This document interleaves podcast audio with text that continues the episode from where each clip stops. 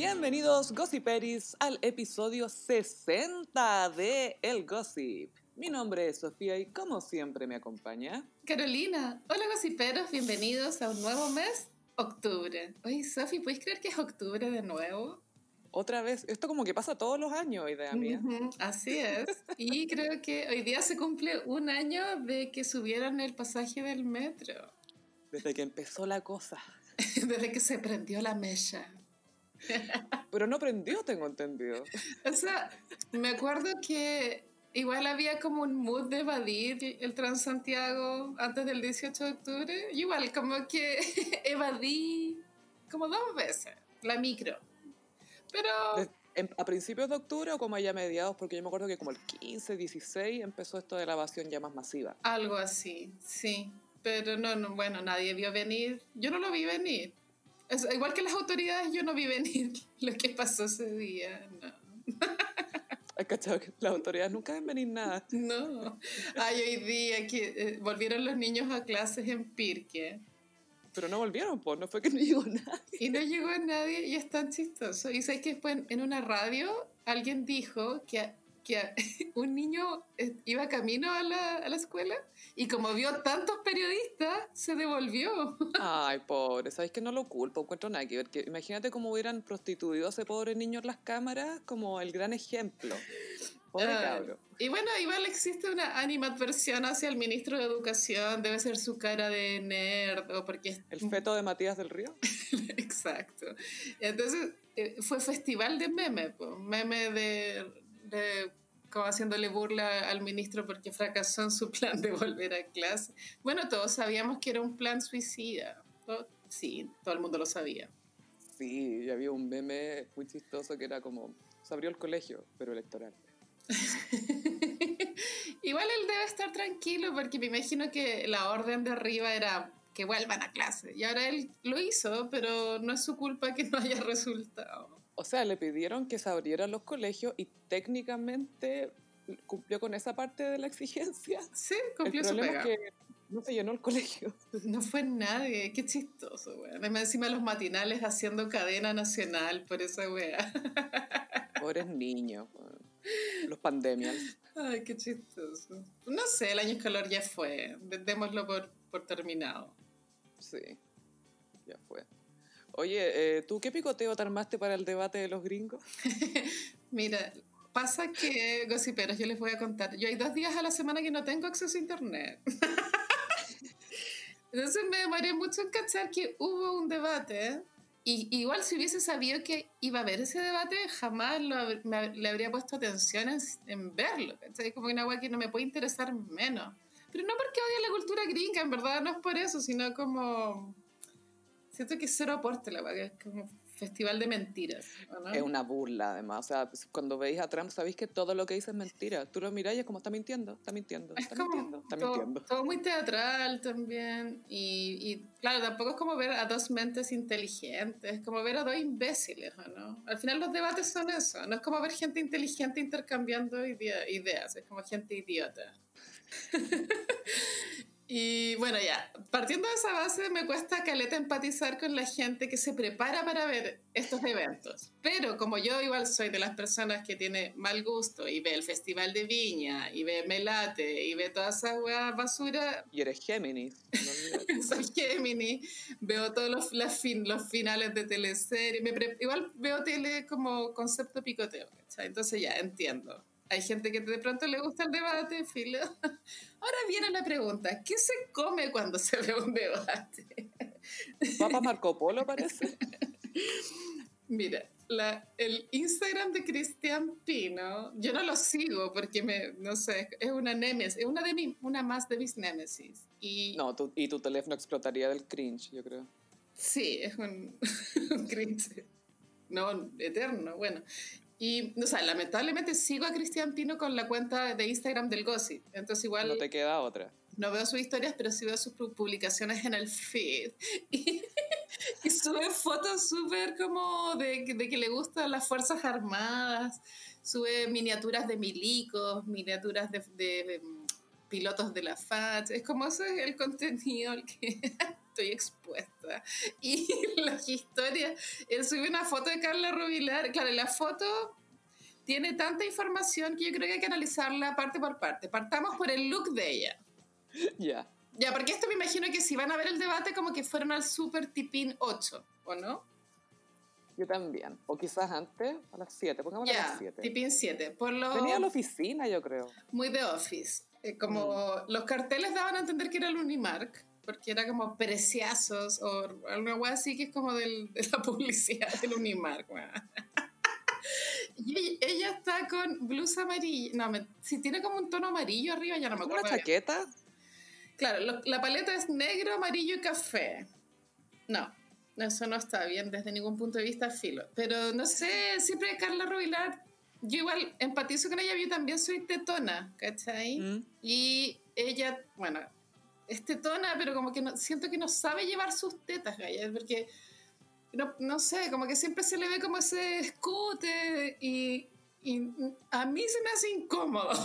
¿Por qué tengo que verle siempre las tetas a Carla Rubilar, weona? Pero ¿sabéis que hay caleta de mina fuera de talla que no saben cuál es su talla de sostén, la que de verdad Sí. su talla, no se lo saben poner? Hay mucha gente que no sabe usar sostén. Esto es un tema, el- claro, que igual una como mujer tenés que igual aplicarte con eso. O sea, hacer un esfuerzo por entender el mundo del sostén, Gaya. Yo sé que no es fácil, pero se Es un puede. mundo, es un laberinto. De hecho, hay so- sostenes reductores que como que te aprietan un poco las tetas para que no se te vean tanto como le pasa a ella. O no se Pero se te sale como un Michelin arriba del borde del sostén cuando te los apretáis mucho. Sí sí, sí, sí. Yo igual tengo esa tercera teta. Na- Natalia Valdebenito le decía segunda teta. La teta del juicio. Mi hermana le hizo la alita de pollo. Ahora, pasa que por su generación, ella se quedó pegada en este look de bota arriba del jean. Esa guaya no se usa, según yo. Como... Está muerta esa moda. Como de influencer gringa que usan esas, esas botas café de gamuza encima de los jeans. Claro, entonces bota arriba del jean y... Ay, no, estaba todo mal el look. Pero me imagino que venía de la pega, filo. Y pasaron a Unimark y en el carrito, bueno, eso es lo que causó como burla en las redes sociales como la mercadería. Porque de partida no había como un vino blanco, que yo creo que es lo ideal para ver un debate. ¿O no? Estoy mal. Yo creo que hay que tomar un licor más fuerte y tomar cada vez que pase algo específico. ¿cachai? Claro, sí. Y, Para divertirse. y ella en la mano tenía un chamito, un, como un six, un six pack, pero six pack de chamito. Mira, si yo le diera beso a Cristian Pino, Ahora, ¿cómo se produce esa foto? Pues ya, Cristian Pino le dice, ya Carla, te va- voy a sacarte una foto. Igual tiene que avisarle que le va a tomar una foto. yo creo que se la sacó nomás y después le dijo, ¿la puedo subir? Si es que le pregunto. Claro. Pero yo creo que se la sacó porque ella de verdad no creo que esté posando porque justo está como moviéndose. No, no creo que esté posando. Y después Naya Fácil, ¿cachai? Naya Fácil. Me suena. Naya Fácil es una como influencer de Instagram, pero es que ella saltó a la fama porque era una prostituta muy divertida. Era como una prostituta que se reía de sí misma y aparte que hizo cosas de corte sexual como demasiado escandalosas para mi gusto. ¿Cachai? Como tú, no, mejor no lo voy a decir porque es demasiado asqueroso. Bueno, pero Naya Fácil igual se parece física, como de cara, y ella subió a su Instagram como, oye, me están suplantando en es Qué como, simpática. es igual. Bueno, y también en el, el carrito estaban las papitas Marco Polo, que igual son un clásico. Lo que me dio risa es que lo- como que las tenían sentadas en el carro, así como si fuera la guaguita. Parecía publicidad, sí. Full placement, porque se veía más las papas Marco Polo que la, la Carla Rubilar. Y, y en el carro se, se distinguía como un quesito crema y latas de Coca-Cola, según yo. Pero la verdad es que no se veía nada rico y eso era lo divertido, porque el, que el caption era como comprando cositas ricas y no había nada tan rico, la verdad. Mira, yo la verdad te soy muy de aperitivo para niños de 12 años. Ujú. Eh, me encantan las papitas, me gustan los quesos también, todas esas cosas finas. Sí. Pero yo feliz con los chip de colores y unas ramitas de queso, quedo lista. A mí el queso crema me apasiona. como que igual me puedo mandar un queso crema sola. Como... ¿Has cachado que hace unos años fue como el boom del queso crema y como que todos lo descubrieron? Fue por el sushi, creo. Yo creo que fue por el sushi. A mí igual me gusta el sushi con queso crema, aunque me- estoy segura que en Japón esa hueá no se usa. A mí no me gusta mucho, lo encuentro que es como... Prefiero el queso crema preparado de otra forma. Ay, pero que fue burla esa foto. Y aparte porque es muy pretencioso. Yo creo que también dentro de la burla está la idea de que, de que estos gallos son unos pretenciosos culiados que ay, van a ver el debate de, de los gringos. Acá, anda la varo, ¿no? No, y lo peor es que te apuesto que Cristian Pino es de los que debe decir, igual Trump tiene un punto. Ay, obvio que ellos van al debate pensando que Trump tiene todos los puntos. Que tiene toda la razón. Ay, Oye. que, lo, que- que- lo molestan con esto de los nacionalistas blancos. Pucha que lo molestan. ¿Tú vi- vi- alcanzaste a ver algo del debate? O... No, vi un par de clips. Eh, y una cosa divertida fue que Joe Biden le dijo, shut up, man. Ah, Lo cayó. Fue muy chistoso. ay, qué wea más desagradable. Pero bueno, filo, así está esta posmodernidad. Como que no hay ningún político confiable. En ningún país. Es que ya no hay políticos, son como performers. Es el show. Tiene que ser el candidato ideal, tiene que tener carisma, tiene que, ser, tiene que tener algo especial. Desde Kennedy yo creo que pasa eso. Sí, Kennedy fue el primer presidente pop.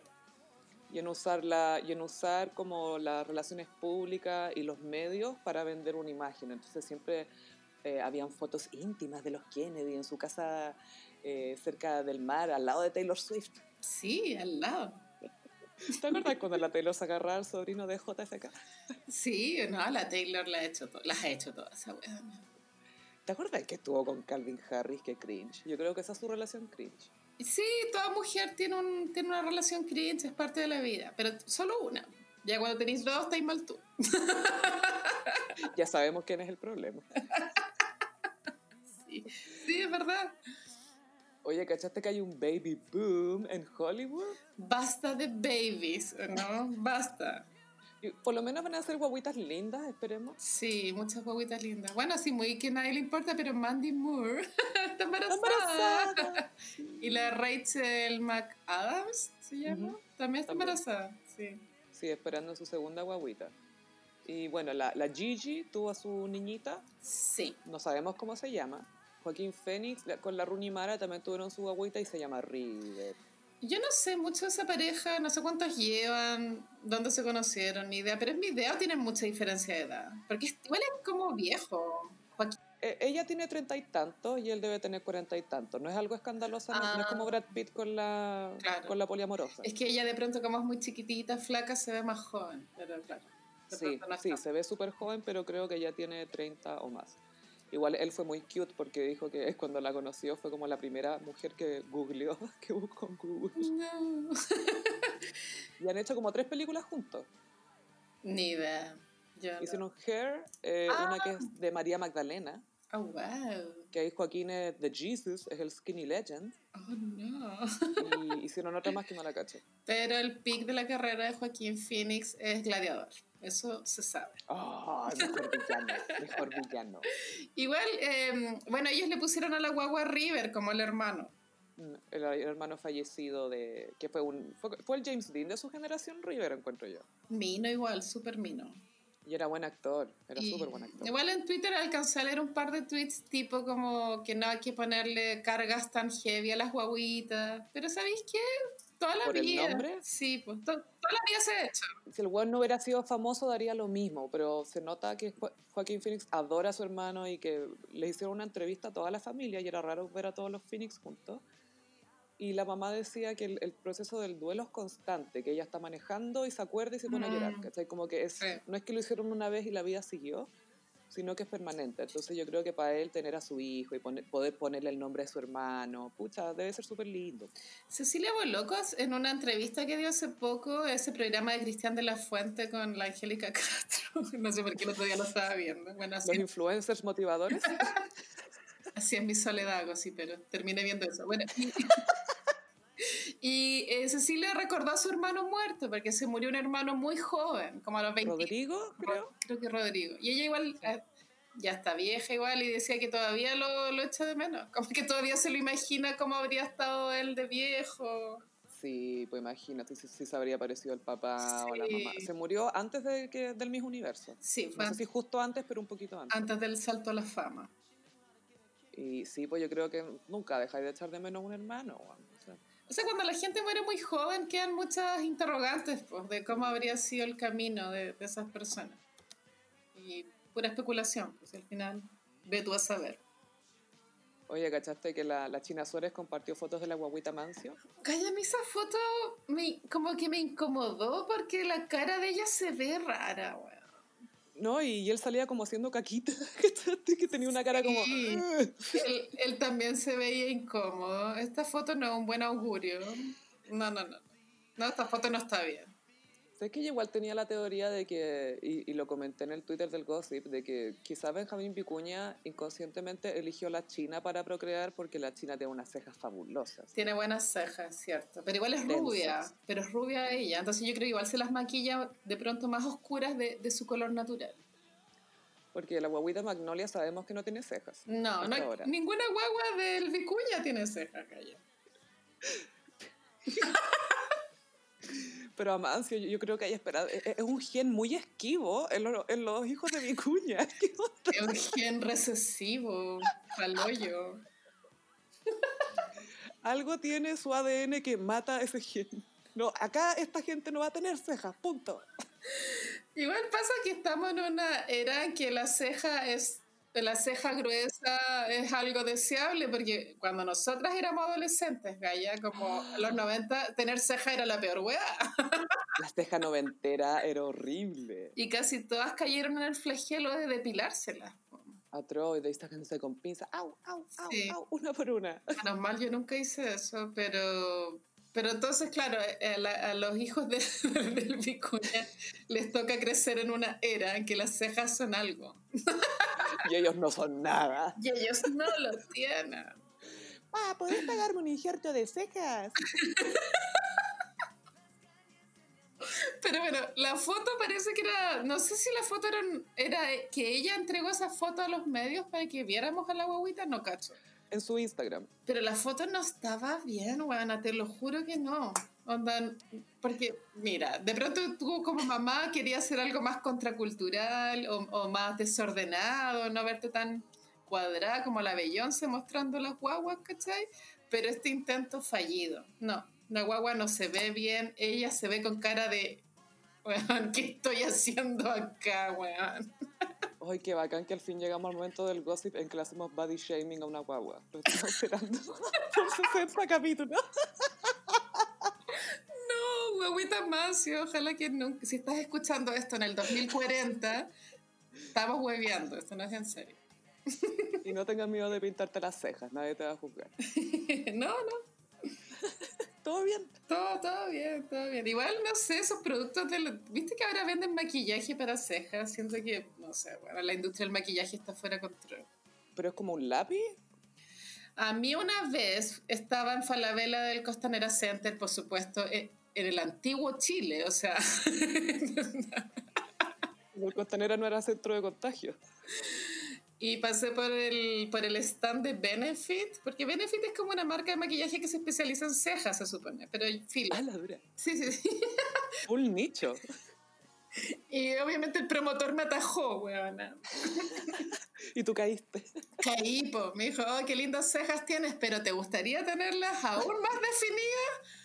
Dije, bueno, ya, ¿por qué no? Y me aplicó como una, como no me acuerdo, era primero con un lápiz me las pintó más negras de las que ya la tengo. O sea, Mm. negro sobre negro no hay ningún cambio. O sea, ¿Te lo dejó mate?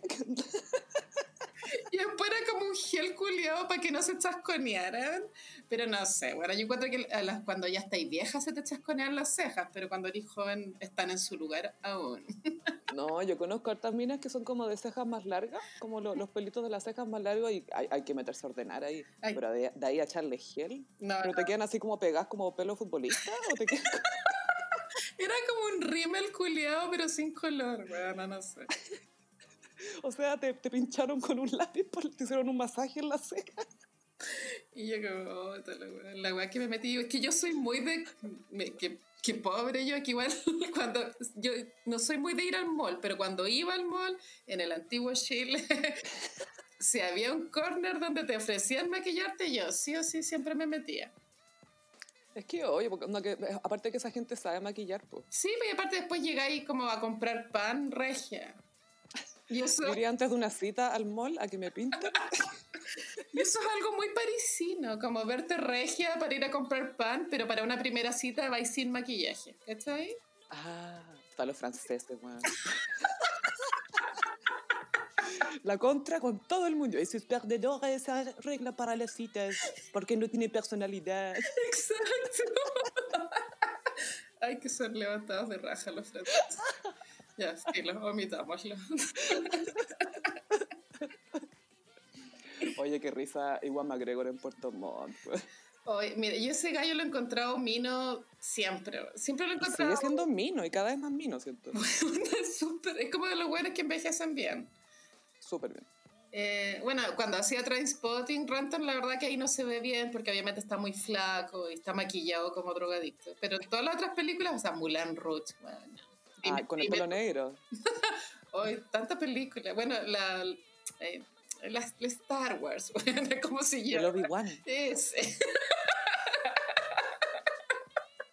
Que fue como el único personaje con personalidad en esa trilogía penca. Sí, pues era el único canchero. Y bueno, él se filtró, alguien como, o sea, yo no sé si el programa ya lo estrenaron, es un programa donde él recorre Latinoamérica en moto. Sí, Una idea igual muy vista. Esto lo inventó el Che Guevara, hay que decir. hace rato. Fue el primer, el primero influencer que viajaba. Hay una película con Gael García que se llama Diarios de motocicleta, ¿la viste?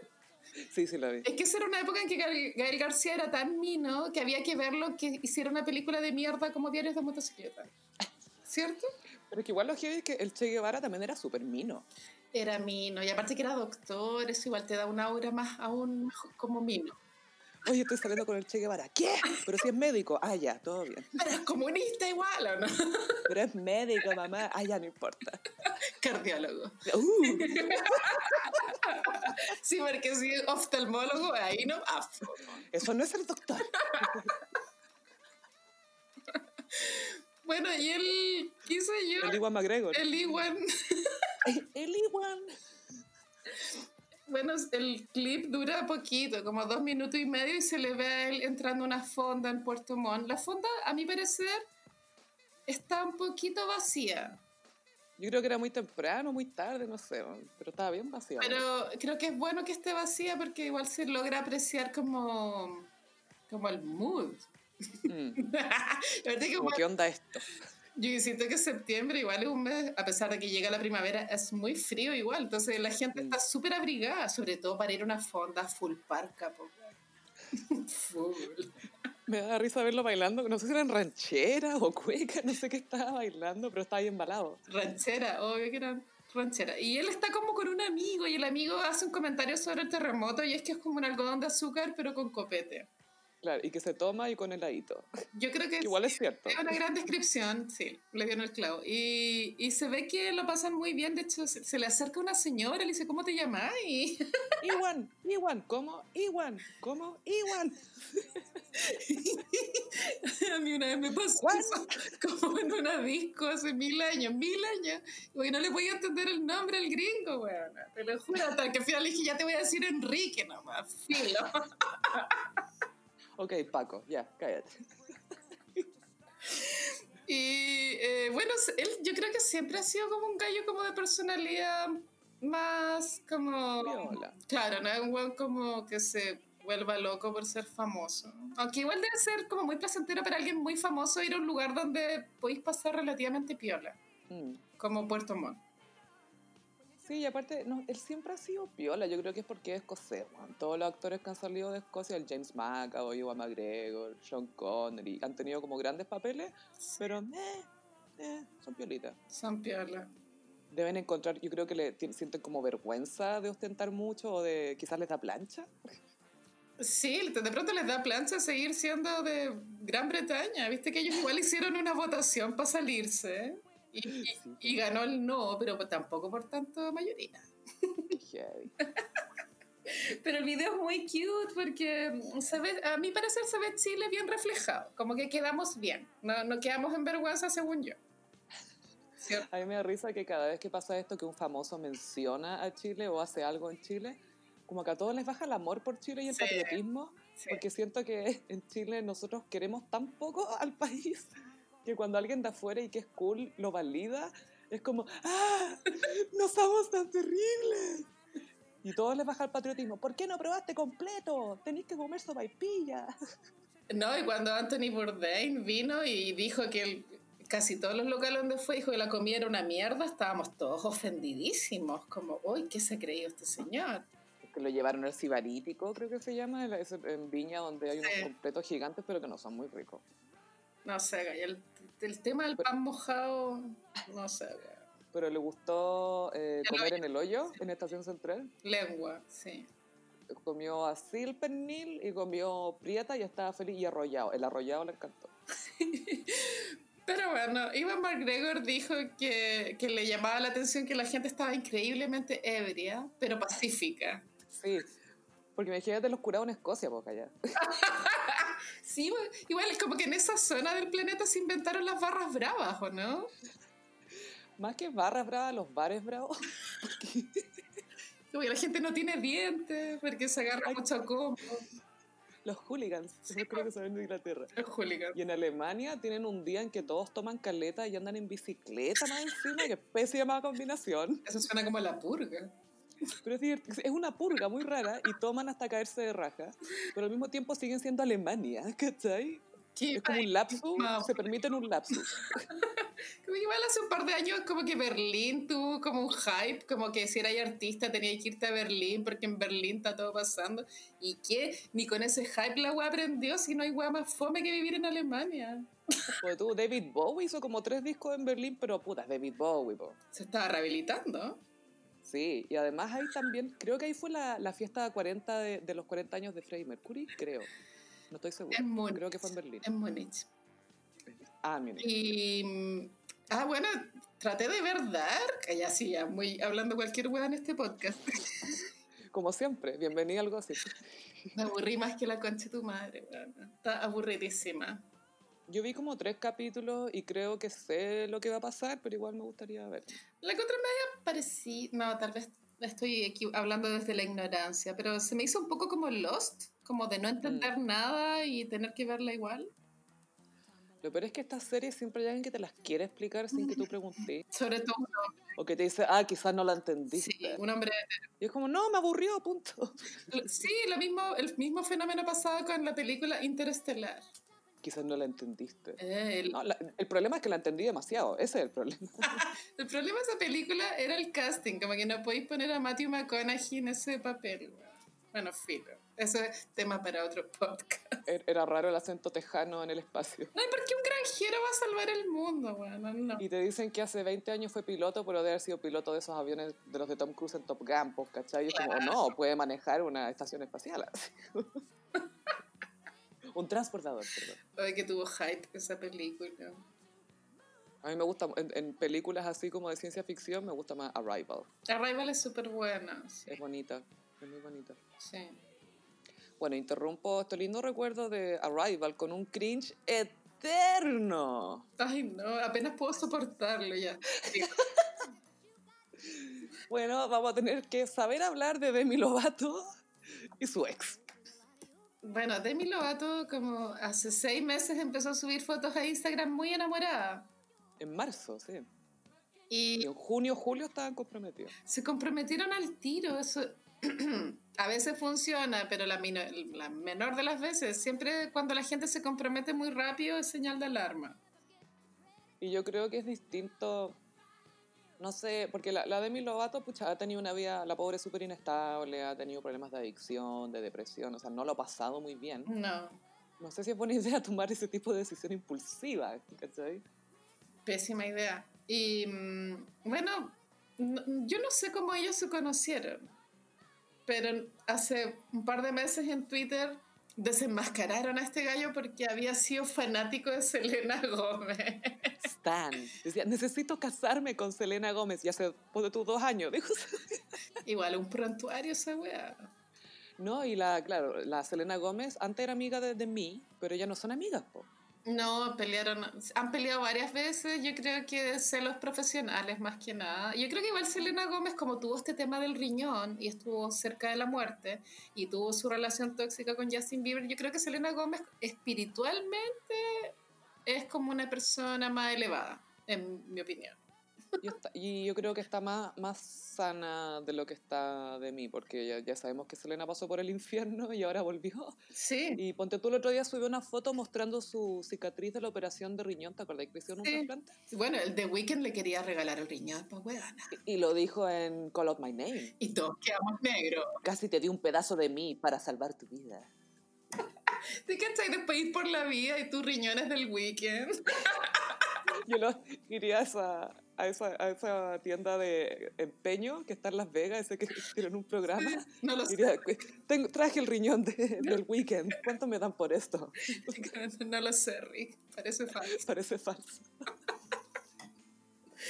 Bueno, ya, entonces de mí. Bueno, ella tuvo una sobredosis de cocaína hace no tanto, gallo. Yo creo que tres años. Algo Mm. así. Y creo que Dos o fue tres años. una sobredosis muy como de la nada, porque ella venía. Eh, había recuperado, pues ya estaba. sí, y como que, se, que yo creo que Demi tiene un gusto por el carrete infernal, Gaya. Yo creo que se quiere borrar. Gaby. Lamentablemente es un gusto que nunca se acaba, cuando la gente lo tiene. Yo creo que por el tema de adicciones y, y depresión y todo, de- debe ser muy autodestructiva, ¿cachai? Yo creo que tiene problemas de autoestima, todas esas Bueno, cosas. que uno- también Uno ya sabe. Fue ¿no? bulímica, se sabe, y aparte que su cuerpo es más ancho de, del- de Selena, como de, de las de su generación. Entonces también ella debe tener un tema con su cuerpo. Ella ha subido muchas veces a Instagram estos posts de, en traje de baño como amo mi cuerpo, como aceptándose. Entonces, obvio, obvio que para ella es un tema, lo cual es, claro, de afuera yo digo, es tan regia, weón.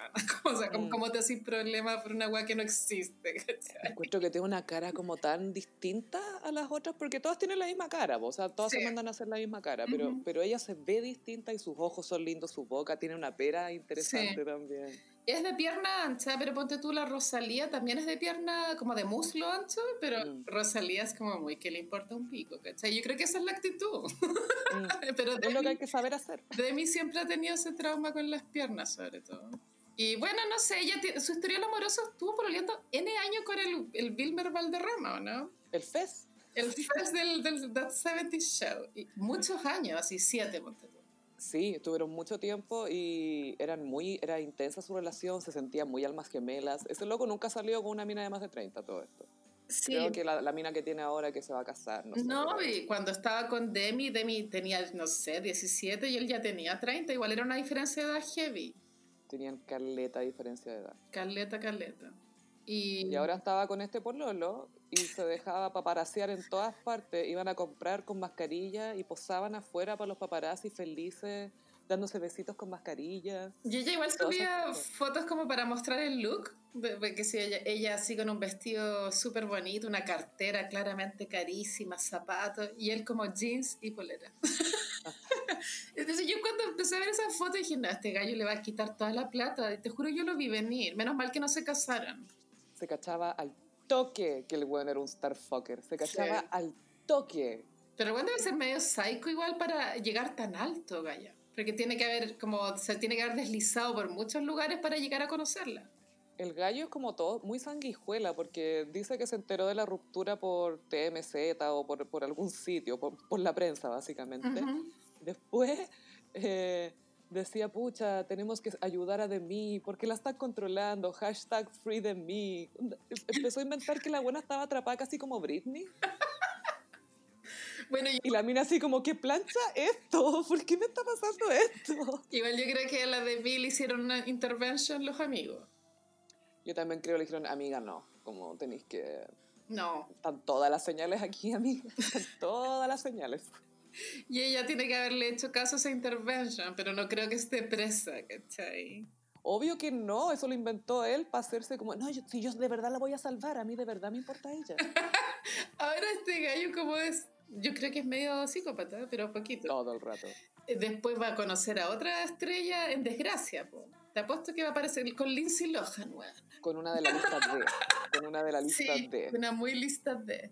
Pucha, no sé, en general, hay historias de famosos que cuando han perdido fama o se han puesto viejos han terminado con fans. Yo, tú me acuerdo de Sandro, que Sandro cuando, el cantante argentino, cuando Mm. ya estaba ya de, desahuciado de cáncer de pulmón, porque fumaba mucho, se puso a pelear con una fan, po, con, como la presidenta del fan club. Bueno, Así, pues y se casó con ella y ella, cuando cachaban que se estaba muriendo, ella decía, no puedes dejarme. Sí, bueno, qué triste, pero mm, ahí tiene un poco más de sentido, pero Demi todavía tiene mucha juventud y belleza por delante. Es que eso es como tomar esa decisión impulsiva de casarse al tiro siendo tan chico, es, es- es complicado porque no te conocís tan bien, ¿cachai? Bueno. Que creís que te conocís, pero no... La Ariana Grande igual se ha pegado el pastelazo como dos veces, ¿o no? El de Se casarse. lo pegó con Pete Davidson porque estuvo con el Mac Miller y se separaron porque, bueno, me imagino que era por el tema de las drogas. Obvio que sí. Porque cuando él murió ella puso, pucha, hablamos tantas veces de esto y toda la cuestión. Y después se fue con Pete Davidson, que fue como un romance loco, muy, muy entusiasmado, muy entretenido. Pero ella estuvo con Pete Davidson antes de que muriera Mac Miller, porque Mac Miller se pegó unos jugos como de manejar curado cuando ella estaba con este otro gallo. Ay, es todo Sí. tan tóxico que me da pena.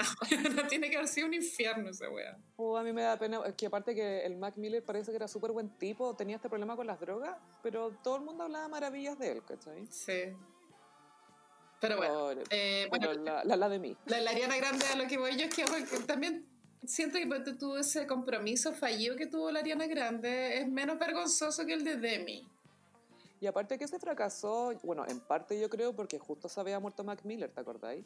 Sí, obviamente ella tiene que haber estado inestable a cagar. Sí, es lo mejor que podría haber hecho, como sabéis que más no puedo lidiar con esto.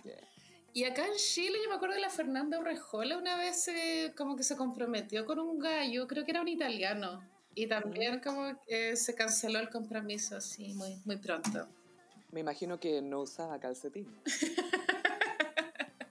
Fernanda Urrejola es tan regia, weona, me da una rabia. Todas las fotos sin maquillaje se ve tan bonita. Estupenda. Sí, Estupenda. Hay tanta gente que no, no tienen para qué maquillarse, pues, se ven lindas igual. es cierto. Pero bueno, Demi nos dio este cringe y, y ¿sabéis que Igual me preocupa, como que ojalá que esta weona no, no le pase algo malo, weona, porque siento que está muy jugosa. Pero creo que pronto va a lanzar un disco, de pronto por ahí, por la pega, se, se, se estabiliza un poco. Tú sabes que ella es muy amiga de, de Cristina Aguilera, como que Cristina Aguilera es Ah, su ídola. Sí, pero ellas tienen una canción juntas, flop. Mega flop, pero es bonita. Es como feminista. Es buena. Sí, pero se adoran. Y una vez la, la de mí como que trató de defender a Cristina porque Mariah como que le había tirado un shade. Y fue como, ay, obviamente Mariah es, es- es un ícono y todo, pero encuentro nada que ver que sea tan mala onda con la gente y la cuestión. Y la Mariah en Watch What Happens Live dijo, mira, si tú tenías un problema conmigo, te acercas a mí, te presentas y me dices cuál es tu problema. That's how you handle shit. ¡Qué miedo, weón! Lo mejor es que ella tiene que presentarse, ¿cachai? De mí tiene que acercarse. Venir a ella, obvio. Caminar. Si no, no la conoce. Igual no tenía idea de esa polémica, pero te apuesto que la siempre se le critica a Cristina Aguilera que a pesar de tener un vozarrón, no sabe calibrarlo. Bueno, la Demi Lovato también canta así, porque es que es como un grito, grito, grito, que como no hay matices. Se nota que Cristina es su referente. pues. Claramente. Porque es que, ¿sabéis qué? El tema con las voces poderosas, bueno, eh, Demi, Cristina, Mariah, Whitney, son personas que tienen voces, es como, un, es como tener un instrumento, ¿cachai? Sí. Y saber utilizarlo, tener como el, el gusto para saber ya cuándo puedo mandarme una, una escala loca y cuándo debo gritar. Hay que tener como ese gusto, ¿cachai? Como ese instinto también. Y los graves también son importantes porque tú, la magia de I Will Always Love You es que parte muy tranqui igual. Y después Mm. explota la canción. Y después sube. Cristina tiene ese tema con que las canciones explotan muy luego y no terminan de explotar hasta que terminan. Hasta que ella explota. y bueno, y el referente de Cristina, ella lo ha dicho en entrevistas, es Whitney Houston. Sí, po. Pero Whitney cantaba mucho mejor, wow. Es que era el, el tono que tenía era más lindo, era como más, más miel, era muy, muy- era muy lindo el tono, sonaba muy bonito. Así es. Y el de Cristina no es feo, ponte tú cuando canta, pero me acuerdo de ti. Iconic esa canción. Ahora que mi futuro parece normal. Muy así. A mí me gustaba el maquillaje de Cristina en ese video. Yo estaba, no me acuerdo cuántos años tenías, pero, pero quise imitarlo, me acuerdo, porque era como un roots muy rosadito, pálido. Igual era marcaba tendencia Cristina en esos años. La- el pelo con esas extensiones rojas. En Ven conmigo, manso tema. Sí, no, ese es temazo. Mira, yo espero que, volviendo a de mí, yo espero que de mí eh, se haya pegado la cacha con esto y empieza a tener mejor, más, más ojo con, lo- con los hombres, Sí. porque Ha tenido pésimo ojo con, con los hombres. los hombres, con, con los hombres. Y estos buenos son peligrosos. Ah, ya me acordé que eh, la Anne Hathaway, ¿te acordáis? ¿Mm? Que ella estuvo Sí. comprometida con un estafador profesional. El italiano estafador que ella lo, lo amaba y resulta que el loco se estaba robando como platos del Vaticano, no sé qué fue. No estoy segura dónde estaba sacando la plata, pero estaba estafando gente. Ay, no, ese escándalo fue. Ese también fue súper vergonzoso y creo que así en, en retrospectiva es más vergonzoso el escándalo de la Anne Hathaway que el de la Demi Lovato. Siento que el de Alan Hathaway no tanto porque no hizo show para paparazzi, como que bueno, se dejaba fotografiar con él, pero no hacía el show, Sí. ¿cachai? Y aparte que para que los paparazzi te pillen en pandemia tenéis que llamarlos, po. Sí, po, obvio. No es que estar persiguiendo, oh, ¿dónde estará Demi Lovato? ¿No? Estoy como que, oye, estoy acá, voy a ir a comprar con el pololo nuevo. Puta Demi, qué jugosa la weona. Y, y expuso demasiado esta relación, y eso siempre es malo. Se sabe que mientras más fotos hay de la pareja, menos felices son. Menos tiempo le queda. Exacto. Y pasamos a Iconic. Hoy traemos una Iconic muy especial, pues vamos a hablar de algunas tipografías o fuentes que utilizamos a diario o que hemos utilizado en el pasado y la- su, su significado también. Bueno, igual para los diseñadores gráficos las tipografías son un tema serio. Entonces nosotras no somos diseñadoras, que sí que vamos a hablar en, en tono webeo. Solo a partir de nuestro buen gusto O mal gusto. O mal gusto. Partiendo con Comic Sans. Comic Sans ha sido muy vilipendiada, siendo que es una tipografía que ha servido, pienso, para ciertos contextos. Es que, mira, a ver, haciendo un paralelo, una vez leí, bueno, tú también lo leíste, creo, ese libro de música de mierda. Leí uno parecido que era pero a partir de un disco de Celine Dion. La cosa es que en Música de Mierda es un ensayo que te dice que, por ejemplo, cada canción puede ser buena dentro de un aspecto. No es necesario que una canción funcione en todos los aspectos. Entonces, por ejemplo, existen las canciones del verano, que son para eso, son para bailar, Claro. olvidarte, pasarlo bien. Y en invierno, en invierno no tienen sentido. Claro, o hay canciones que sirven para darle solemnidad a un momento romántico, como eh, Celine Dion. ¿Cachai? O para inspirar a millones como Color Esperanza. También. Entonces, cada canción tiene su lugar en el mundo. No, no por eso una canción del verano como La Bomba de Azul Azul deja de tener su relevancia porque le dio felicidad a mucha gente. Obvio, y yo siento que hay que respetar Sí. cuando una pieza de arte o de lo que sea le da felicidad a la gente. No todo tiene que ser música eh, como clásica de la que escucha Carol Dance, ¿te fijas?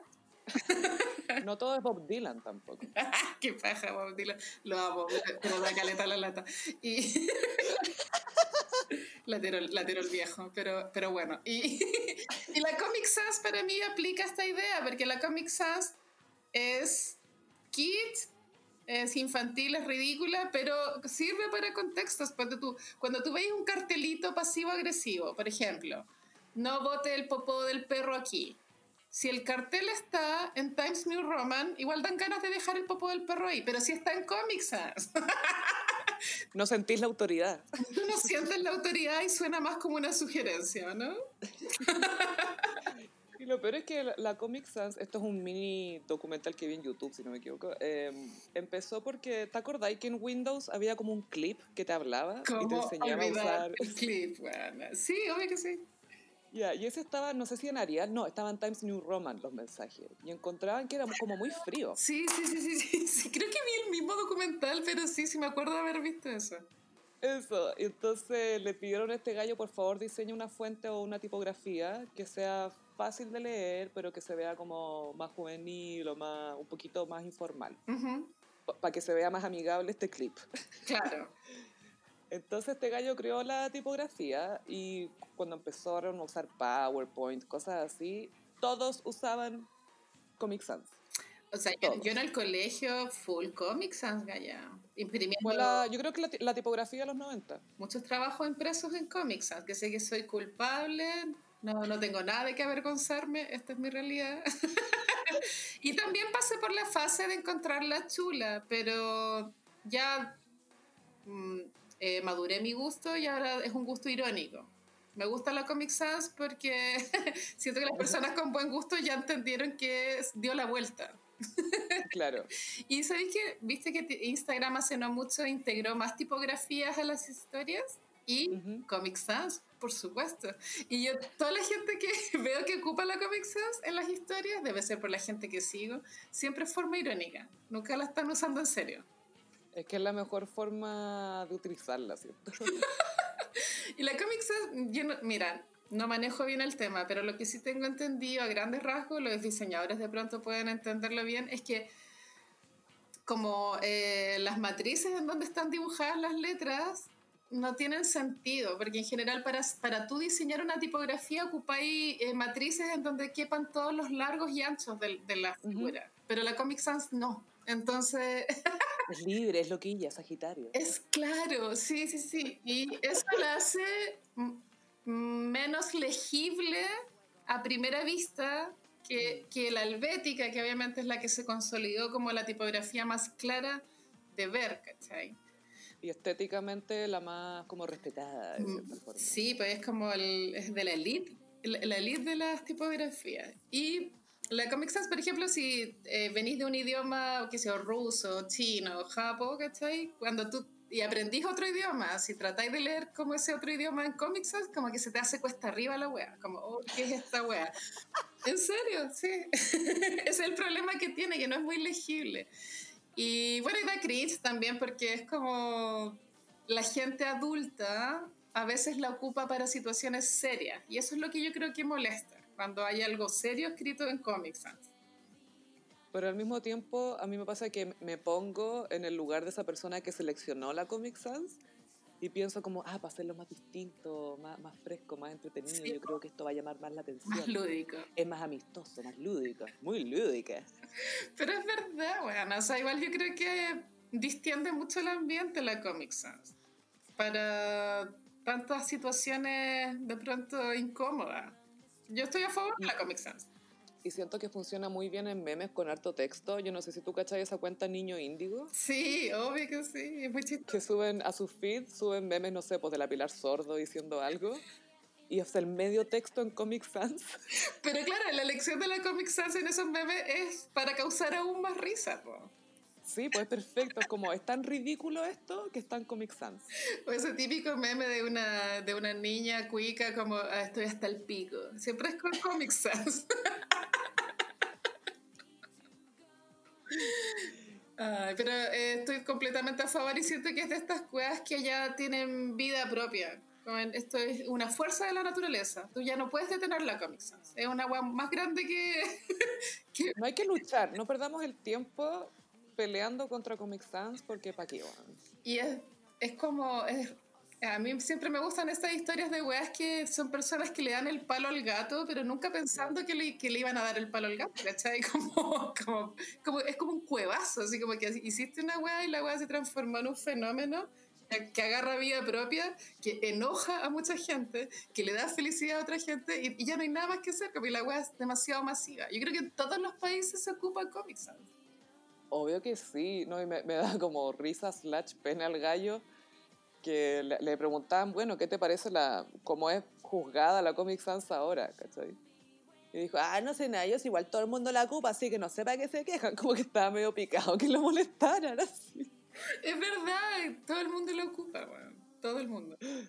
Chistosa. Y bueno, como decíamos antes, la, la helvética se, está como consagrada, como no solamente la más legible, sino que yo también diría Sí. como estéticamente la más cool, más aceptada, porque es como sobria pero simple y limpia y minimalista. A mí me llama la atención que la el reinado de la, de la helvética se me está haciendo muy largo. Bueno, yo no sé en qué momento la helvética va, va a empezar a sentirse como una agua obsoleta. Onda, es, es tan clásica y tan eterna que han pasado décadas y todavía funciona. Sé que la, la helvética eh, tuvo como un boom cuando la convirtieron en la tipografía oficial de la señalética del metro de Nueva York. Entonces, la otra vez de hecho vi un libro que era Helvética and the Subway, una cuestión así. Y era como, esto da para el libro, pero bueno. Sí, que hay gente fanática de la tipografía, porque ya. Sí, pero por, por, por alguna razón siento que los fans de Helvética son más pasados a caca que los fans de Comic Sans. 100% el fan del Bética toma como un café expreso y come un bagel con jamón serrano. Sí, colombiano, eh, tratado, full orgánico, libre de crueldad. Bueno, la helvética no está en el clásico Word, que es el programa que todo el mundo usa para escribir, pero la, la versión Kuma de la helvética es la Arial. La, Mm. la Arial es la helvética del pueblo. ¿No está la Helvética en el Word? No. ¡Wow! La Arial es la, la copia pobre. Pero estará en Mac, voy a revisar si está Yo creo que puede que esté en Mac, pero en Word no. Y igual la Arial, eh, la Arial a mí me gusta más que la Times New Roman. La Times New La- New Roman es muy seria. La Times New Roman es muy como Old England Toffee, como, como muy victoriana, cierta Por forma. victoriana. Y la otra, bueno, Impact, que se convirtió en la tipografía oficial de los memes. porque impacta. Full Impacto. ¿Qué onda? Todavía no lo supero. Y eh, haciendo un link con el capítulo anterior del Gossip, todo este tema de las tipografías viene de la Bauhaus. ¿En serio? ¿Vamos a entrar en eso ahora? ¿Estás segura? No, no quiero entrar en- ese. Ahora no, tuve un mal día, no quiero enojarme más. No quiero arruinarlo aún más hablando del Bauhaus. No necesito. Pasaba. levantados de raja. ¿Quiénes son más levantados de raja? ¿Los Bauhaus o los franceses? Los O los franceses Bauhaus. Pero Le Corbusier era francés y era, era de, los de los fundadores Bauhaus. ¿Qué otro? Bueno, ya un día tenemos que hablar de eso. Cuando hayas tenido un mejor día. De mejor ánimo. Y pasamos a... Mmm, ¿Cómo los signos zodiacales? Sophie traje los signos del zodiaco como eh, representantes de generación X problemáticos. Uh, fantástico. Así que Aries, Luis Miguel, Aries problematic person. Adelántale un poco lo que aprendimos del significado de Mariah Carey con respecto a Luis Miguel hoy día. Sí, bueno, la Sophie compró el libro de Mariah Carey. Gossiperos quiero que lo sepan porque esto no es pirateado. Estamos accediendo a la información de forma legal. Legal. Porque Mariah tengo entendido que le falta plata, así que quiero que reciba esto. Obvio que le falta plata. Y hay el capítulo de Luis Miguel dura tres páginas. Son tres páginas, ¿cierto? Son como cuatro planas en el libro y en la versión que te mandé yo, como estaba más estirado, eran tres nomás. Yo encuentro que es súper poco. Pero no son páginas, son planas. El medio shade escribir tres páginas de Luis Miguel, encuentro. Igual fue como tierno en decirle The Latin Elvis. Claro, porque en Latinoamérica para nosotros Luis Miguel no es el Elvis latino, yo lo encuentro más como Frank Sinatra, no sé. O, o más allá de Frank Sinatra, porque Frank Sinatra no, no tenía la voz tan poderosa. Es cierto.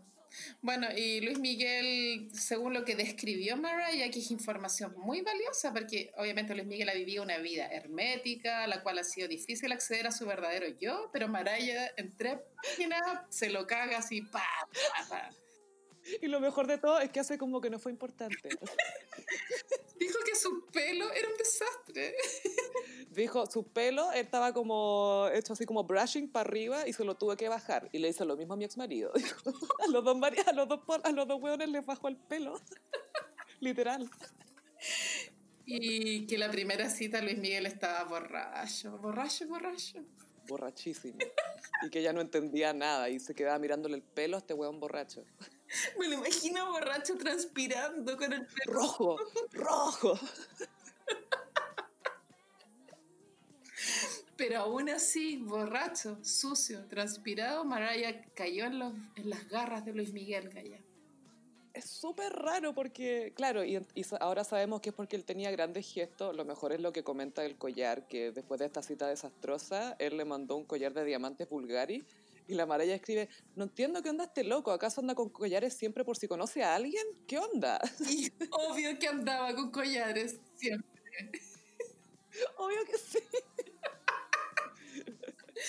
Bueno. Y lo otro que era genuinamente problemático es que él decía que Mariah no era negra y que Mariah tenía hartas conversaciones con él y él decía, no, eres blanca, yo te veo blanca, eres blanca. Y la Mariah trataba de explicarle, mira, mi papá es negro, esto en Estados Unidos yo soy considerada negra, ¿cachai? Aunque me vea blanca, no, tú eres blanca. Como que igual de entender de que Luis Miguel no, no tiene mucho cerebro. ¿cachai? No hay nada debajo de esa cabellera. Y lo mejor es que cuando termina el capítulo, que son 100 palabras, dice como, bueno, fue una de esas cosas. Eso es todo lo que hice. Pero bonita esa frase para terminar, me gustó. Y bueno, también dice que ella en Estados Unidos, la- eh, sin ofender, la gran estrella era ella. Lo cual es completamente cierto, pero decirlo, Lo mejor es que dice, no offense, o sea, como sin ofender, pero en Estados Unidos, acá, mamá, mamá era la estrella. ay, qué gran publicación. Mariah vino a salvar este año, weón. Y por favor, por último, el, el último detalle en la relación con Luis Miguel, que Luis Miguel le tenía mariachi durante la comida en su casa en Acapulco. Entonces, estos dos estaban comiendo y habían 12 mariachis. Pero ¡Qué desastre! yo, mi, mi, mi inteligencia de rati es que Luis Miguel usaba los mariachis a la hora de la comida para no tener que conversar. Mm, Y que no se, no- para que no se diera cuenta que estaba tan borracho tampoco. Para que no se escuchara la borrachera. También. Esa era una técnica de Luis Miguel. Estoy segura que hay que interrogar a Kenita a ver si a Kenita también le hizo lo mismo. Yo creo que sí. No, y también decía que tenía muchos gestos románticos, que era apasionado, que... y que esto para ella era muy atractivo tener a este galán. Y yo creo que el one se la gorrea como loco. weón. Y que despertaba en ella a la niña de 12 años. Eso me pareció muy tierno. Sí. Pero igual, el weón igual pensaba que ella era blanca. Y eso es lo más chocante de todo. Tonto, weón. ¿Te cachai explicarle a alguien qué raza es? Ay, Luis mismo. bueno. Continuemos con Tauro. Tauro, Dennis Rodman. Ay, iconic. Este loco igual es problemático de una forma buena y mala, creo. Buena porque igual rompió esquemas en su época, vistiéndose de mujer en una época que era muy machista todo. Mm. Y siendo él un atleta masculino que todos lo percibían como una bestia Y se vistió de novia una vez. para lanzar su libro. Eso fue igual iconic. Y bueno, Dennis Rodman en los últimos años supimos que era gran, gran amigo de Kim Jong-un. Parece que no sabía si era tan tan amigo, pero em, pero claro, como que lo invitaron a Corea y el buen fue así. Que parece Bueno. que Kim Jong-un es fanático del básquetbol y de pronto le- Mm. le pagó el viaje todo pagado y él fue para allá nomás, ¿cachai? Pero igual eso es avalar una dictadura. Bueno, no nos metamos en ese... Pero él no cacha eso, yo, yo no creo que lo haya hecho de mala, ¿cachai? Es cierto. Bueno, ahora vamos con Géminis. Nuestra generación X, Géminis problemático, es Russell Brand, el ex marido de la Katy Perry. Y un, eh, es un comediante, escritor, es bien especial ese loco. Sí, tiene películas, comedia que igual tuvieron éxito en su momento. Mm. Eh, y, pero realmente yo creo que es bien conocido por ser el ex marido de la Katy Perry. Sí, en Estados Unidos sí. En, en Inglaterra era famoso por ser drogadicto. Sí, él estuvo en rehabilitación, sí. Y le dieron dos veces el premio Shagger of the Year, que en el fondo es el, el loco, el, como el, el que más tira, el que tiene más sexo. No. Dos años lo nombraron Shagger of the Year. Oh, no. Bueno, y en el, en el documental de Katy Perry, que ya tiene Part of Me, creo que se llama, ahí vemos todo cómo, es el, cómo fue el divorcio y es demasiado iconic. Gaia, yo encuentro que eso que le, le haya mandado el mensaje Mm. es una canallada del porte de un buque. Y sobre todo cuando está a punto de salir al escenario la mina, po. O sea, ¿qué, qué fue ese timing? No, yo lo encontré súper cruel, pero no sé si habrá sido planificado, ¿cachai? Pero la, la weá fue muy palpico. Yo creo que Katy Perry hasta el día de hoy tiene pesadillas con ese día. Con ese mensaje de texto y con ese concierto. Ojalá, ojalá se la haya borrado nomás, Juan, qué trauma. Los Perry ya saben lo que pensamos de la Katy Perry, pero ese episodio... Es terrible. E hizo el concierto, o sea... Profesional. Profesional. Ahora con cáncer. En cáncer elegía Elon Musk. Muy problemático. Oye, este viejo culiado igual está dando unos jugos culiados en Twitter muy desagradables, ¿no? Bueno, ese señor creo que es conocido por Tesla. Mm, por los autos, los autos Tesla. Los autos eléctricos y por ser el papá de la guagua de Grimes. Sí, que se llama X12, no, no, no, me acuerdo cómo se dice ese, ese símbolo. Ash. siento que desde que era un embarazo, ahora que es una guaguita, como que la humanidad no ha podido aceptar bien esta relación, Es una relación que causa cringe. A mí como que, no sé, bueno, la Grimes es como toda su... Tiene su propia onda, su propia bola, yo creo que... Yo sí creo esa relación. Ya hace poco, viste que el divorcio de Johnny Depp ha dado, pero jugo. pero infinito en, en, en esos como declaraciones del divorcio de Johnny Depp, que todavía no se logra divorciar, se supo que Elon Musk había hecho un trío con la señora de Johnny Depp y otra galla que ya lo olvidé, ¿cachai? Y como que habían pruebas, habían como fotos en un ascensor. y todo esto... ¿Pero mientras estaba casado? Mientras estaba con la Grimes, era todo muy Ah, mientras él estaba con la Grimes, pero mientras la, Amber Heard estaba casada con Johnny Depp. Estaba casada con Johnny Depp, sí. O sea, según las pruebas que presentaron los abogados de Johnny Depp. no es que se divorcie, yo creo que el peor, peor divorcio en la historia de los divorcios. Bueno, y Elon Musk tiene como un delirio de ser como una persona que inventa cosas y ahora quiere inventar un dispositivo que al integrarlo al cerebro vaya a poder recordar cosas, o sea, ver en tu cabeza cosas que ya pasaron y, y esto huele a pésima idea, Gaya. Eso es antinatural. O sea, a mí me encanta la tecnología y todo, pero encuentro que eso es antinatural porque por algo tu cerebro selecciona ciertos recuerdos y te protege de ciertos recuerdos y te los revela en un momento, ¿cachai? Pésima idea, ojalá, ojalá fracase. Ahora vamos con mm. eh, Leo, Ben Affleck. ¡Ay, que sí! Iconic, Leo, problematic. hemos hablado mucho de lo problemático que es Ben Affleck y que estamos contentas de que está en un periodo en el que dejó de ser problemático. Mm, Por una está en su lado Fénix. Claro, pero él toda la vida se ha sentido como poca cosa, mm. lo ha llevado al alcohol, al autosabotaje, le dio vergüenza ser Batman, como que en las entrevistas estaba incómodo. Porque no fue lo que él pensaba, pues si le habían prometido una cuestión y después cacho, como que se le olvidó que estaba que lo estaba dirigiendo un weón que no sabe dirigir actores ni, ni historias. Entonces, Pobre, como que cagó. Pero se le ve bien con la Ana de Armas, con, la, con esta, la, cubana. Sí. Tiene una edad respetable, tiene como 32, 33. Bien por Más respetable, sí. Ahora vamos con Virgo, Charlie Chin. Este es muy problemático.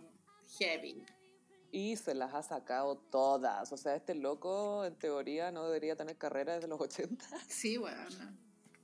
¿Te acuerdas cuando le dio su crisis y hablaba de que tenía sangre de tigre, winning, winning, siempre ganando? Sí, eso fue de los primeros tuiteros que, famosos que en Twitter se pusieron a hablar wea. Creo que fue mi mini pionero en ese aspecto. Y tú sabes que él grabó en esa época una canción con Snoop Dogg, que, se, que me imagino que se llamaba Winning. Obvio que se llamaba Winning. Entonces Snoop Dogg, Snoop Dogg contaba que fue a la casa de Charlie Sheen y que era como la casa de la familia Adams. y que decía que Charlie Sheen le mostraba como puras minas todo el rato, como, bueno, y en esta habitación están las minas moradas, y en esta habitación están las minas verdes, así como cualquier wea. Y Snoop Dogg así, ya chao, llévame, llévame al estudio, por favor, para de mostrarme esta wea. Y Charlie Sheen lo lleva al computador y le pone una canción pésima que decía, winning, winning. Winning. Y Snoop Dogg así como, ya, déjame grabar la wea para irme, por favor, déjame. Pobre Snoop Dogg, weón. Pobre Snoop Dogg, y eso que Snoop Dogg pasa volado, ¿cachai? Podría haber estado anestesiado de esto, pero era demasiado para él. Snoop Dogg se fue directo a la mansión de Martha Stewart para que le hiciera un pastel. Ahí empezó esa amistad como para, para limpiarse de Charlie Sheen. Necesito lo contrario.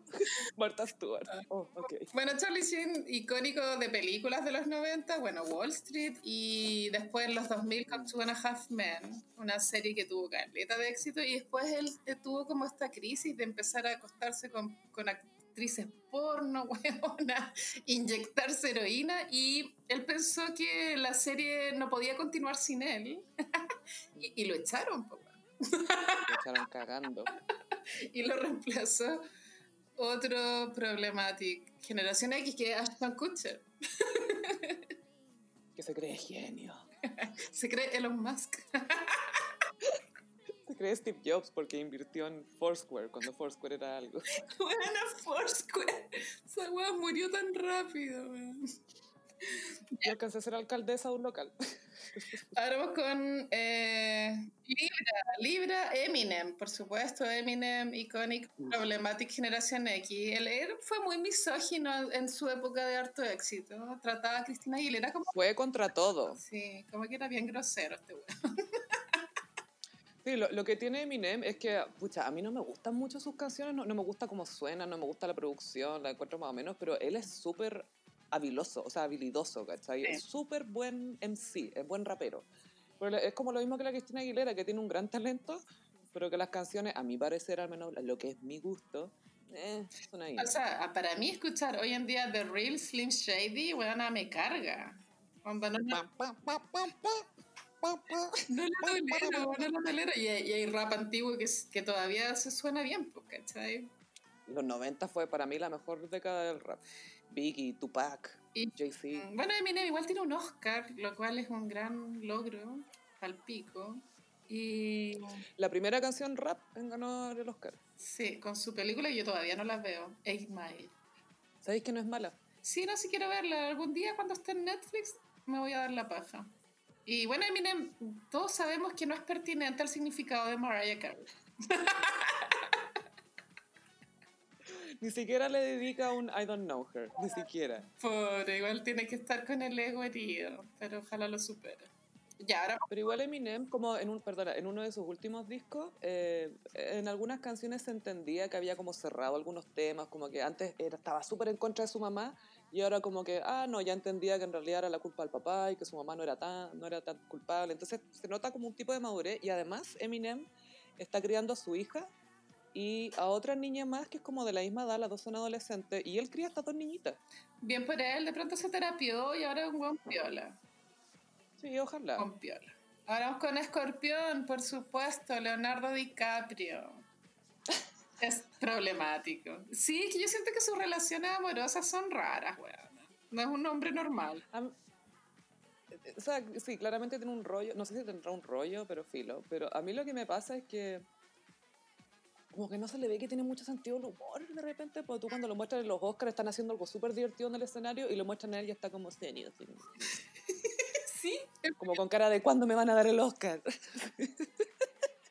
Se toma súper en serio él a sí mismo. Yo creo que eso es culpa de Scorsese. Yo creo que Scorsese le metió en la cabeza que él era como un actor. Yo creo que es de antes, porque él desde la playa en adelante empezó a elegir con pinzas los papeles. Y ahí, bueno, después de la playa hizo Pandillas de Nueva York con, con Scorsese. Pero ahí, si tú te fijáis... A Scorsese le salvó la- Absolutamente. Y si tú te fijáis, los papeles que elige Leonardo DiCaprio son muy con pinzas, son muy específicos, son de prestigio, trabaja con directores buenos, pero no hace cualquier wea. Pero tampoco ha hecho... Nunca ha hecho una comedia, monte tú. No, eso yo creo, ojalá que lo podamos ver en comedia cuando ya esté más viejito. Para... O sería chistoso verlo en una comedia donde él es el serio y que no entiende lo... Como que, ¿qué es tan divertido? Como que no entiende. Sería un gran papel, sí, sí, sí.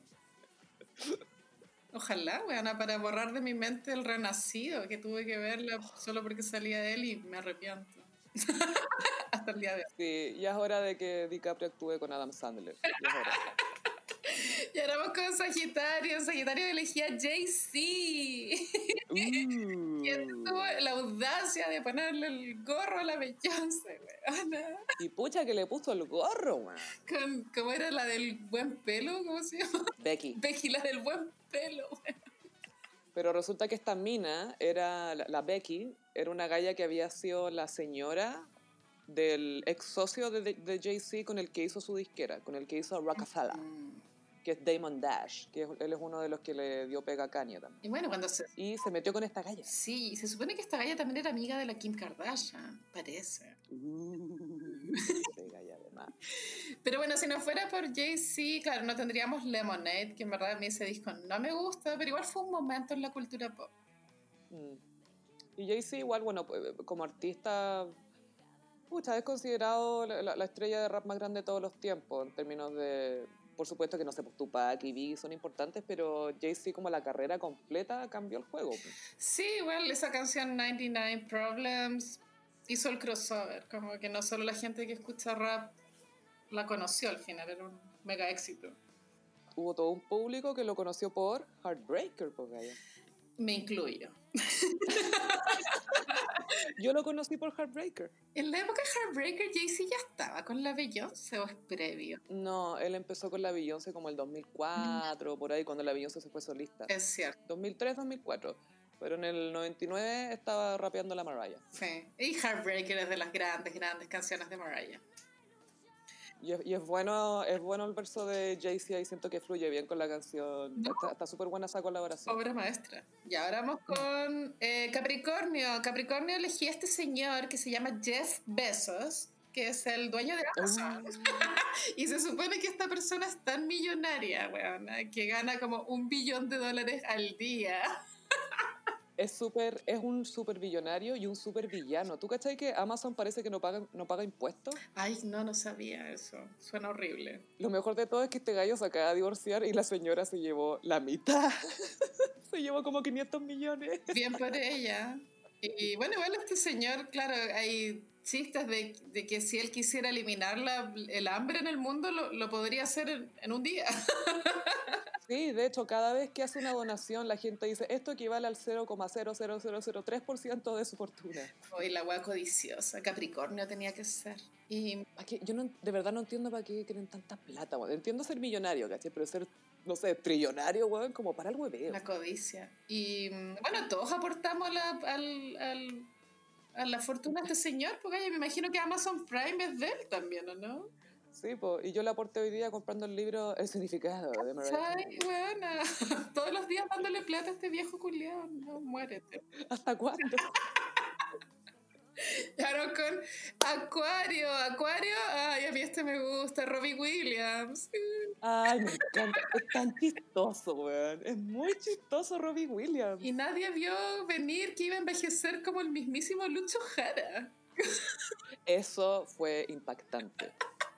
Se convirtió en el hombre que lo destruyó. Ay, bueno, el problemático porque, bueno, alcohólico. Y cuando salió Take That también salió un poquito rebelde. No fue como un rompimiento amistoso.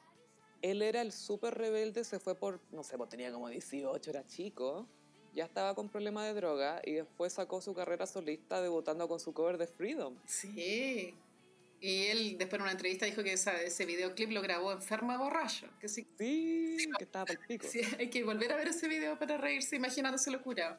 Bueno, Y me gusta que sea versátil, ah, perdón, me gusta que sea versátil porque ha hecho discos de swing, como cantando canciones como Frank Sinatra y también pop, es la zorra. Ah, no, me encanta rock, todo. la versión tipo Frank Sinatra que tiene. Y bueno, en Spotify él tiene una, una playlist que no son canciones de él, pero es la selección que él hizo de las mejores canciones de swing. Y yo a veces Ah. La playlist es muy buena para que la busquen. Y bueno, Robbie Williams también es culpable de que exista Amalia Granata. Porque Amalia Granata hoy en día es diputada en Argentina, po. Sí, po. y es una galla que está en contra del aborto. Entonces, igual Robbie Williams es responsable de haber creado este monstruo. Me, me encantan las groupies que están en contra del aborto. Y Amalia Granata, eh, bueno, ella tuvo sexo con Robbie Williams una noche. Ella dio entrevistas contando todos los detalles y era un morbo gigante, tanto así que ella se hizo conocida en Chile. Sí, pues quedó la zorra. Y después en programas argentinos la llevaban a hacer el ridículo. Yo me acuerdo que no sé si era Video Match, que haya un programa así. Llevaron a Amalia Granata a Londres para que le tocara el timbre a la mansión de Robbie Williams para, abrir, para ver si le abría la puerta. Me estáis Te hueveando. lo juro.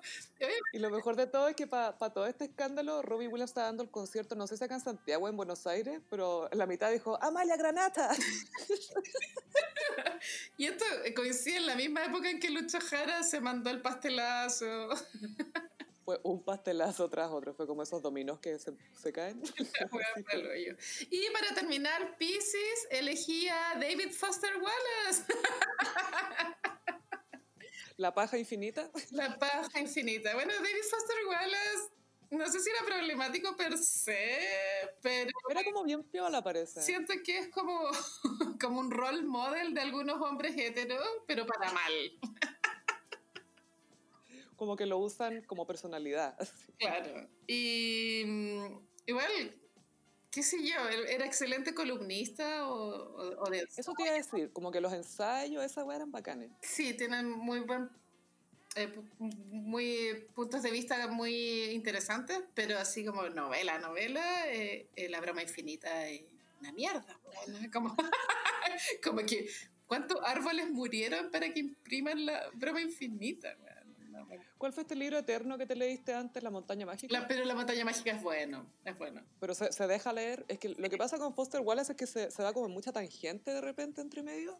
Sí. Quizá eso lo hace más difícil. Pasa que en Estados Unidos, obviamente ya pasó mucho tiempo, pero uh, durante muchos siglos Estados Unidos estuvo como en deuda con lo que se hacía en Europa como el arte mm. al nivel de lo que se hacía en Europa. Y, y, Estados Unidos, con estrategias de marketing, trató de levantar como novelas gringas, que fueran como grandes novelas. Y yo creo que La broma infinita cabe como en ese marketing, como de tratar de vender una gran novela, pero no tiene mucha sustancia. Y envejeció pésimo, aparte de que habla mucho de la televisión. nadie ve tele, pues, weón, ¿cachai?